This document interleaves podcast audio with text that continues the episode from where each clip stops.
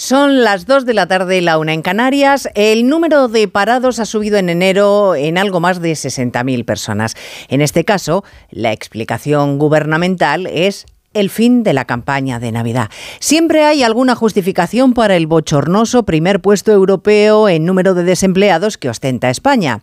Puede que la excusa del fin de las fiestas sirva al gobierno para quedarse tranquilo y trasladarnos que no es culpa suya, que es la situación, que es la coyuntura pero solo vale para eso, para el sosiego gubernamental, porque las 60.000 personas que vuelven al desempleo no pagan ni facturas ni compra con declaraciones políticas. Necesitan sueldos dignos fruto de un puesto de, un puesto de trabajo y eso se garantiza pactando con patronal y sindicatos, con los dos, aunque la ministra de Trabajo, como sabemos, deje con extremada facilidad fuera de esa ecuación a una de las partes a la que considera sospechosa habitual.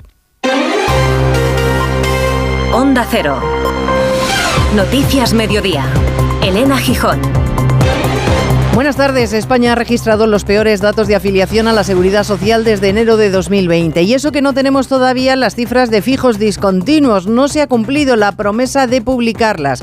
Ahora el Gobierno dice a través del secretario de Estado Pérez Rey que es que la competencia es autonómica. Y aprovecho para recordarles que la recopilación de datos sobre fijos discontinuos, pero sobre cualquier otra modalidad contractual en general y todo su depuración o no depuración en su caso no es una competencia del Servicio Público de Empleo Estatal, sino de los servicios públicos de las comunidades autónomas sobre los que este secretario de Estado pues no tiene capacidad de, de, decisión. Las cifras no han sido buenas, particularmente para los autónomos que van de más a menos, según el presidente de ATA, Lorenzo Amor, que ha pedido al gobierno que deje de poner trabas al tejido empresarial. El entorno sociopolítico, la falta de confianza empresarial, el aumento de costes, la falta de inversión empresarial está pasando factura al empleo. Poco a poco se va apagando, se va deteriorando ese ritmo de creación de empleo. Por eso es importante no poner zancadilla, no poner más trabas, no poner en marcha medidas que están lastrando en muchas ocasiones el mantenimiento empresarial, incluso la creación de empleo. El, partido del empleo. El Partido Popular decía, asegura que está en riesgo nuestra solidez democrática por los intentos del gobierno de encajar con calzador la amnistía, incluso tocando la consideración de terrorismo en el Código Penal, que al parecer estaría valorando. Eso es un despropósito para el portavoz del Partido Popular, Miguel Tellado. Cada vez que el gobierno comete una improvisación de ese tipo, acaba soltando a delincuentes y poniéndolos en la calle. Les pasó con la ley del solo sí es sí, que soltaron en España a cientos de violadores y agresores sexuales y no vaya a ser que ahora con esta ocurrencia eh, al final acaben soltando terroristas de todo tipo a las calles y, poniéndolos en libertad. Declaraciones realizadas en Espejo Público de Antena 3. Aquí en Onda Cero ha estado el presidente de Canarias, Fernando Clavijo, que ha acusado al gobierno de estar bloqueando la financiación para el traslado de menores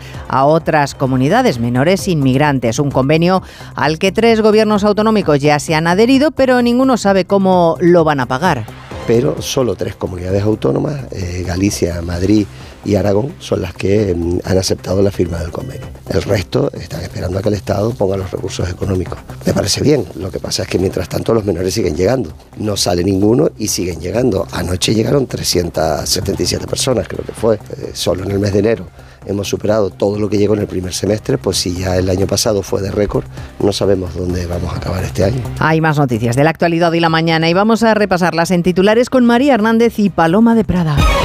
CaixaBank descarta volver a Cataluña pese a la amenaza de Junts y mantendrá su sede social en Valencia. El presidente de la entidad, José Ignacio Goiri Golzarri, sostiene que es el mejor lugar para sus depositantes y accionistas porque es una ciudad equilibrada.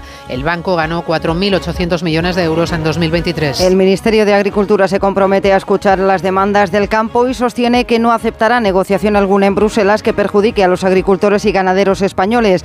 Las asociaciones que hoy se han reunido con Luis Planas mantienen las movilizaciones previstas. Turismo internacional en España alcanza un nuevo récord y crece en 2023 casi un 19% más que el año anterior. 85 millones de turistas extranjeros que se gastaron más de 108.000 millones de euros. Británicos, franceses y alemanes fueron los que más vinieron y Cataluña, Baleares y Canarias las comunidades más visitadas. El presidente de Aragón reclama por carta a la ministra Rivera una reunión urgente para abordar la crisis de la sequía. En Cataluña han entrado en vigor las restricciones en más de 200 municipios que obligan a los ayuntamientos a limitar el consumo a 200 litros de agua por habitante día. juzgado de Jaén ordena el alejamiento de cuatro detenidos por abusar de dos niñas menores en la localidad jienense de Los Villares. Hay un quinto implicado en las agresiones sexuales múltiples que ha ingresado en un centro de menores. La alcaldesa del municipio ha hecho un llamamiento a la calma a los vecinos. Hoy es el día de la marmota en Estados Unidos y Canadá. Phil ha dicho que la primavera va a llegar en seis semanas. Pues en España parece que incluso antes, porque este fin de semana podemos alcanzar hasta 20 grados en el levante y en el sur. Cristina Rovirosa. No necesitamos ningún roedor de gran tamaño para intuir que el invierno seguirá avanzando, apático y a trompicones. El cielo sigue soleado durante todo el fin de semana, con solo alguna nube en el estrecho y en el Cantábrico. Las nieblas engullirán por la mañana a ambas mesetas y al entorno del Ebro, y la calima afectará a Canarias. Las temperaturas muy llevaderas por la tarde, 15 grados en el norte y centro peninsular y más de 20 en el Mediterráneo e interior de Andalucía. El cielo soplará con fuerza en las costas, especialmente en el litoral gallego. En Peugeot estamos listos para ayudarte a llevar lo más importante, tu negocio. Por eso, en los días Peugeot Profesional vas a poder disfrutar de condiciones especiales en toda la gama. Aprovecha del 1 al 14 de febrero para dar energía a tu negocio.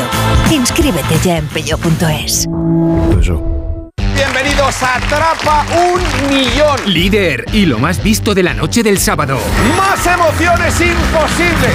Más preguntas, más parejas y un millón de euros aquí en Antena 3. Atrapa un Millón. Nuevo programa. Mañana a las 10 de la noche en Antena 3. La tele abierta. Ya disponible solo en A3 Player. ¿Qué sorte ti veches? Ojalá non tocou o radiador, sae chapa. Con el seguro de coche de línea directa no solo te ahorras una pasta, sino que además puedes escoger el taller que quieras aquí o en las Rías Baixas. Y si eliges taller colaborador, también tienes coche de sustitución garantizado y servicio de recogida y entrega. Cámbiate ahora y te bajamos el precio de tu seguro de coche, sí o sí.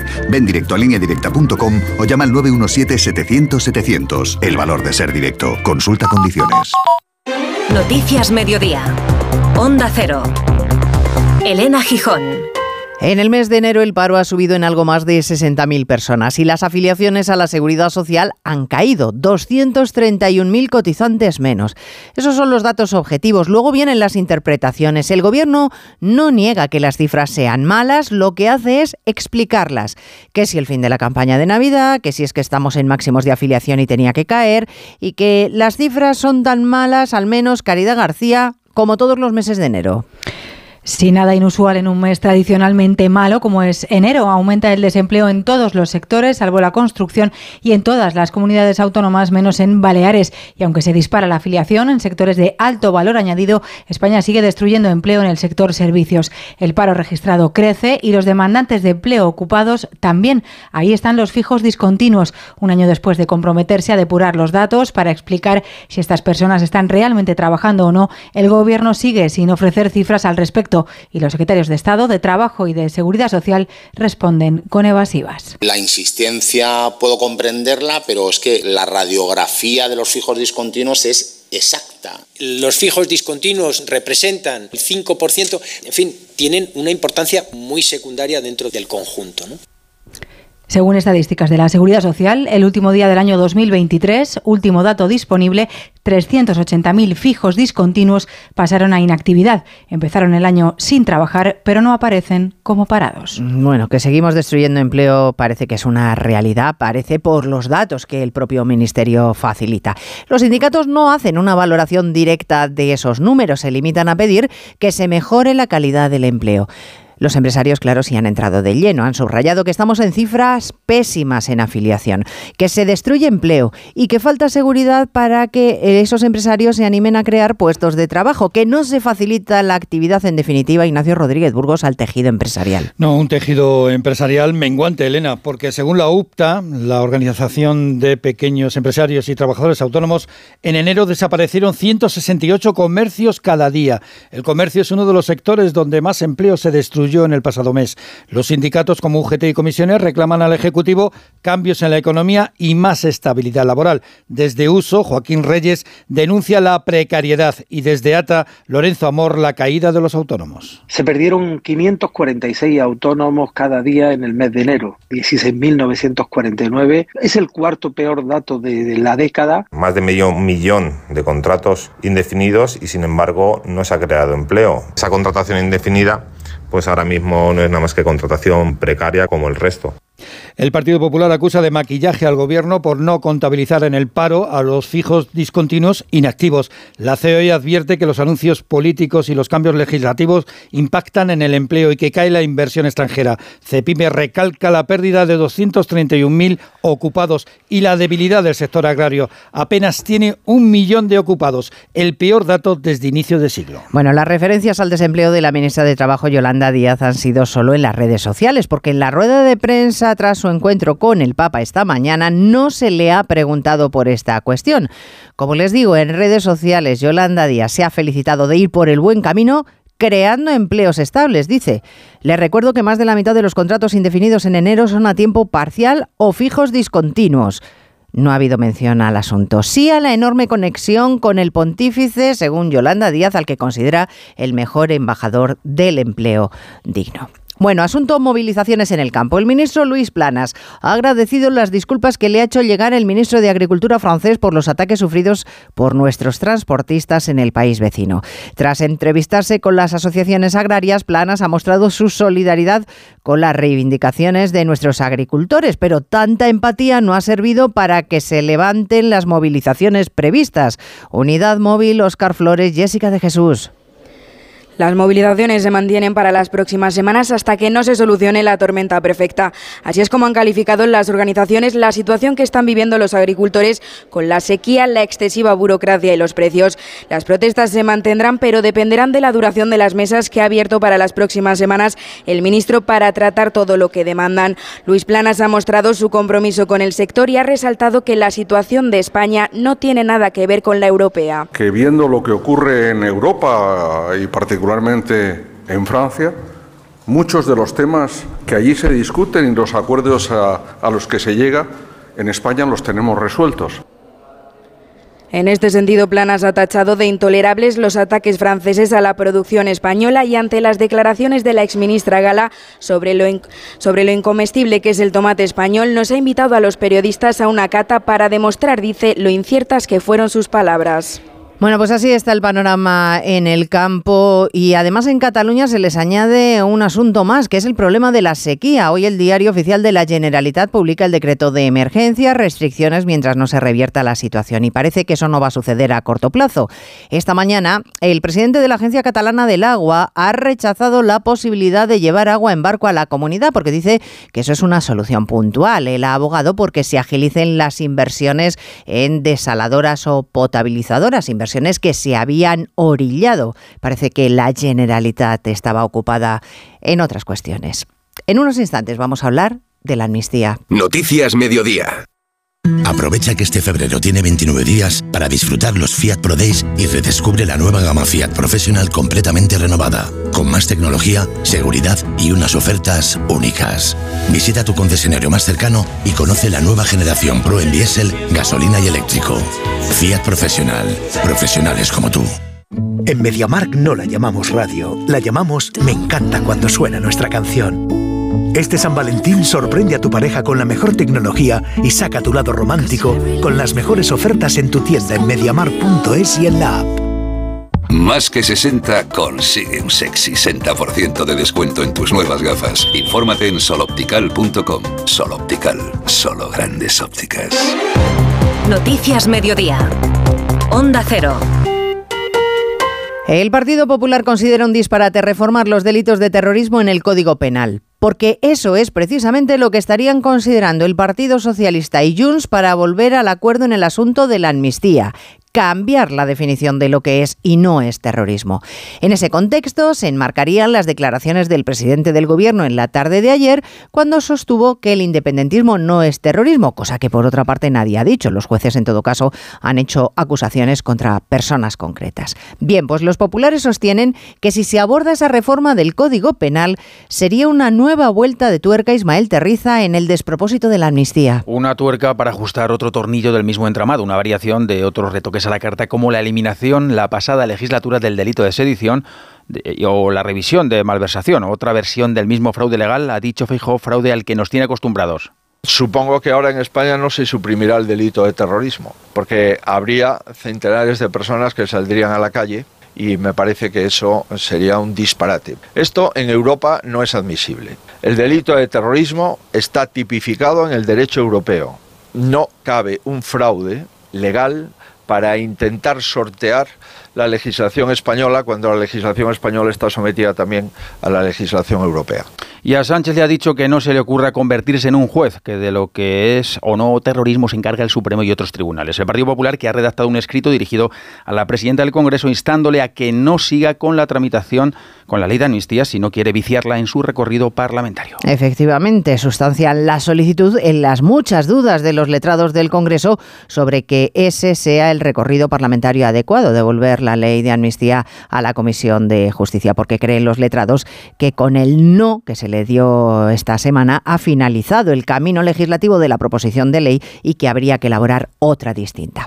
Bueno, les decía que el PSOE y Junts están valorando cambiar la definición de terrorismo, lo que podría dejar a muchas personas en la calle según el Partido Popular.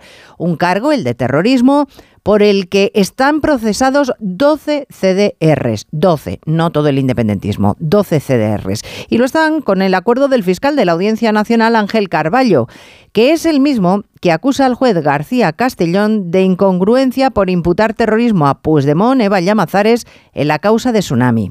Del todo incongruente, carente de significación y de argumentos y totalmente injustificado. El fiscal del caso Tsunami carga de nuevo contra la tesis del juez Manuel García Castellón, que aprecia terrorismo en la causa frente al delito de desórdenes públicos, que es el único que ve la Fiscalía. Tal y como ya dijo en su recurso contra el envío de la causa al Supremo para que decida si investiga Puigdemont por terrorismo, ahora en su informe sobre los recursos de las defensas, el fiscal Miguel Ángel Carballo insiste en que no está justificado, invoca el nulo avance de la investigación en la concreta imputación de terrorismo al expresidente, desde que el juez remitió su exposición razonada. Además, dice compartir con el abogado de Puigdemont que no había novedades con respecto al auto anterior y que el juez confunde Tsunami con los CDR, asunto en el que el fiscal se acusa por terrorismo y pide hasta 27 años de cárcel para los procesados. Elecciones en Galicia. Noticias Mediodía. Primer día de campaña electoral en Galicia. Allí está Feijóo y por primera vez en 15 años sin ser candidato, pero a disposición de quien lo es, Alfonso Rueda. Vengo para servir, ha dicho el líder del Partido Popular en el primer acto que ha protagonizado en lo que promete ser una campaña interesante. No en vano, en las próximas horas se espera el desembarco del resto de líderes nacionales. Redacción en Galicia, Ángeles San Luis. Pues sí, primer acto electoral de Feijóo como un punto de emoción ha empezado así. Esta é a primeira vez que fago unha campaña despois de 15 anos sin ser candidato a presidencia da Xunta de Galicia, por tanto é unha campaña especial para Una mí. campaña especial porque es la primera vez en efecto en que en 15 años no es el candidato. Al servicio, decía, del proyecto de Alfonso Rueda, ha empezado en Pedrafita a espaldas del viaducto de las 6 que se cayó en verano del 2022. Aún está en obras, un ejemplo de la desigualdad señalaba con la que el gobierno central trata a las comunidades. Con el candidato, con Rueda, va a coincidir mañana en el tradicional mitin de la Plaza de Toros de Pontevedra y en efecto en las próximas horas se espera desembarco de líderes políticos. Sin ir más lejos, mañana el presidente del gobierno, Pedro Sánchez, estará en Ourense apoyando al candidato del PSOE. A la vicepresidenta segunda, Yolanda Díaz, se la espera mañana en su ciudad, Ferrol, para arropar a Sumar Galicia. Y el presidente de Vox, Santiago Abascal, también tiene acto esta tarde en A Coruña. Desde su casa familiar en Sarria, la candidata del bloque, Ana Pontón, critica con palabras gruesas el interés, decía, por nacionalizar la campaña. Galiza non ten que ser o escenario de ningunha batallita madrileña. Bueno, pero lo cierto es que todos los partidos reconocen que aquí en Galicia se juegan mucho. Noticias Mediodía. Galicia decide. Cataluña ya está oficialmente en estado de emergencia por sequía. Los 202 municipios afectados en Barcelona y Llorona no pueden superar los 200 litros por habitante y día para todos los usos. Veremos hasta cuándo. Veremos cuándo se prolonga, cuánto tiempo se prolonga esta situación, que desde luego no es un buen reclamo para el turismo. Por allí está hoy el ministro del ramo, Jordi Ereu, reclamando más previsión, que se invierta en estrategias de futuro. Recuerda el ministro que esta situación ya se ha vivido antes. Hondo Cero Barcelona, Monsevals. El ministro Ereu ha querido mandar un mensaje de tranquilidad, dice que no se debe ser alarmista y confía en que el turismo no se vea afectado. Eso sí, ha reclamado inversiones para frenar los efectos de las sequías que, según dice, cada vez serán más frecuentes. Y por tanto, Cataluña ha de tener una estrategia. Cataluña debe tener una estrategia de país para que esto deje de ser un tema cada X años. Yo espero que ahora sí se pueda afrontar una estrategia de resolución definitiva de este reto. Es posible, hay tecnologías y se debe invertir, y no hay más que esto. Y no més que això. El ministro ha apelado a la responsabilidad y ha agradecido el esfuerzo a la ciudadanía y a los sectores económicos. Cataluña con sus problemas de agua y Canarias con la llegada masiva de inmigrantes. Solo en el mes de enero se han registrado más llegadas que en toda la mitad del año pasado. No sé cómo va a acabar este año, decía esta mañana en más de uno el presidente canario. Ni un reproche de Fernando Clavijo a las comunidades autónomas, pero sí a la falta de diligencia del gobierno Sánchez, que aunque más eh, diligente con la nueva ministra, todavía Francisco Paniagua sigue sin concretar los recursos financieros prometidos. Y es que acoger y atender a los migrantes menores que llegan le supone a Canarias 11 millones de euros al mes. Por eso le ha dicho a Carlos Alsina esta mañana que los 15 millones de euros más para el año que viene que figuran en el proyecto de presupuestos en el caso de las islas son insuficientes. Y reclama también más acción de la Unión Europea porque llegan a Canarias, sí, pero están llegando a Europa. Con más de 7.000 inmigrantes llegados a Canarias en enero, no hay capacidad material, dice el presidente Clavijo. Hay 5.500 niños en custodia. Tú no puedes tener, como si se tienen en los centros de internamiento, 2.000 personas, 2.000 menores. Tú tienes que adecuarte, tienes que darle la enseñanza en el idioma, tienes que escolarizarlo. No tenemos más espacio ni tenemos más personal, que ya no es una cuestión de poner recursos económicos, que si hay que buscarlos se buscan, sino que no hay una capacidad material, física, de poder atender a esos niños y niñas. El principal escollo que ponen las comunidades autónomas para acoger migrantes menores se encuentra en la financiación y dice que tiene que venir por parte del Estado. Noticias Mediodía. Onda Cero. Si para ti una burra no es un animal de carga, entonces te interesa el seguro de moto de línea directa, con el que además de ahorrarte una pasta, tendrás cobertura de equipación técnica para casco, guantes y cazadora. Cámbiate y te bajamos el precio de tu seguro de moto sí o sí. Ven directo a lineadirecta.com o llama al 917-700-700. El valor de ser directo. Consulta condiciones. Llega la nueva superproducción. ¡Begoña! Si me pongo así es por tu culpa. Porque me estás mintiendo, reconócelo. Hay otro hombre. Andrés de la Reina para servirle. Cuando le vi, debí imaginar que era mi cuñado. Sueños de libertad. Muy pronto estreno en Antena 3. La tele abierta. El Real Madrid se pone líder en solitario antes del derby del domingo. Oscar Conde, buenas tardes. Buenas tardes, Elena. Completada esta semana de partidos de Liga aplazados por la Supercopa de España. El Real Madrid ocupa la primera plaza de la clasificación con 57 puntos, dos más que el Girona y 10 más que el Atlético de Madrid y Barcelona. Los madridistas superaron anoche con facilidad al Getafe en el Coliseo, un 0-2, con doblete de Joselo en un partido en el que vio cartulina amarilla Chuamení. No jugará el derby por sanción y en el que acabó tocado Rudiger con un golpe en el muslo. Es duda para ese partido ante el Atlético el alemán, por lo que se le acumulan los problemas a Ancelotti en el centro de la zaga. Un técnico italiano que afronta con confianza los dos próximos partidos de su equipo ante Atlético y Girona. Los próximos dos tenemos seis puntos más en la tabla, esto sería bueno. No, no más, creo que la temporada es muy larga todavía. Creo que estamos teniendo una buena racha, el equipo enchufado, ha jugado muy bien hoy desde el primer minuto hasta el último, eh, ahora preparar el derby. Será ese Real Madrid Atlético del domingo, el plato fuerte de la vigésimo tercera jornada de Liga. No se lo perderá el rojiblanco Morata, ya plenamente recuperado de sus molestias. Un derby que podría servir como debut de uno de los refuerzos invernales del Atlético, el central ex del Valencia, Gabriel Paulista. Es un, un rival también muy bueno, pero nosotros somos capaces de ir ahí y ganar. Pero si ganamos ya nos acercamos más, cada vez más y, y podemos calentar más la liga. ¿no? Y si me toca jugar domingo, que lo sé lo que es este derby, sí que estoy preparado mentalmente físicamente y espero poder defender de la mejor manera posible. Se abre la jornada de liga esta noche a las 9 en San Mamés con un duelo entre dos semifinalistas de Copa, Athletic de Bilbao-Mallorca y nos dejará mañana sábado cuatro partidos más, Valencia-Almería, Granada-Las Palmas, Girona-Real Sociedad, con los de Michel intentando apretar al Real Madrid en el liderato y a la vez Barcelona, un conjunto blaugrana cuyo presidente Jan Laporta ha hablado hoy en RACU, donde ha confirmado que mantendrá en el cargo a Xavi hasta el 30 de junio y donde ha vuelto a cargar contra el Real Madrid por su actitud ante el caso Negreira, Laporta. Al Madrid no se está portando bien. El Madrid no se está portando bien. El Madrid está haciendo un ejercicio de cinismo que no es aceptable. No pueden hablar mucho porque durante 70 años mira quiénes han sido los presidentes de los árbitros, o socios del Madrid, o directivos del Madrid, o futbolistas del Madrid. Y en algunos casos, todo a la vez. Pues hombre, el Madrid en este sentido está haciendo un ejercicio de cinismo que no aceptamos. No acepten. Recordar además que anoche se cerró el mercado de fichajes de invierno con el Betis como gran protagonista. Cerraron las llegadas del Chimi Ávila, de Bacambú y de Fornals, aunque la inscripción del centrocampista español está ahora mismo en el aire por un fallo informático de su club de origen, el West Ham inglés. Se quedó finalmente el Valencia sin Rafa Mir, que permanece en un Sevilla al que llega como cedido desde el Tottenham el joven delantero argentino Alejo Béliz. También se cerraron anoche la llegada al Villarreal del extremo Bertrand Traoré y la salida de Nesunal del Getafe rumbo al Bournemouth. En segunda división se abrió la jornada de liga con el partido entre Elche y Burgos. Y en baloncesto en la Euroliga, el Barça visita hoy a la Estrella Roja. Ayer el Real Madrid logró su victoria número 22 al superar al Asbel francés. También ganaron sus duelos Valencia en cancha del Alba Berlín y Basconia ante el Maccabi de Tel Aviv. ¿Un cóctel o un refresco? ¿Desayuno con zumo o café? Con la promo todo incluido de Costa no tienes que elegir. Las bebidas son gratis. Reserva tu crucero hasta el 12 de marzo y disfruta del paquete de bebidas gratis. Infórmate en tu agencia de viajes o en costacruceros.es. Costa. Si elegir es ahorrar for you, ahorra todas las semanas con los productos marca Carrefour, como con el café en cápsulas Carrefour Pack de 30 a 4 euros con 35 y otras ofertas como la pechuga entera de pollo Carrefour formato ahorro a 4 euros con 95 el kilo. Hasta el 4 de febrero en hipermercados, market, web y app. Carrefour, aquí poder elegir es poder ahorrar. La felicidad no es un destino al que llegar. La felicidad está en el camino. Y si ese camino lo haces con tu nuevo Fiat, mucho mejor. Encuentra la felicidad con la Fiat Happiness Fórmula. Solo este mes tienes ofertas exclusivas con entrega inmediata en la gama de Fiat. Acércate a tu concesionario más cercano y encuentra la felicidad en cada curva.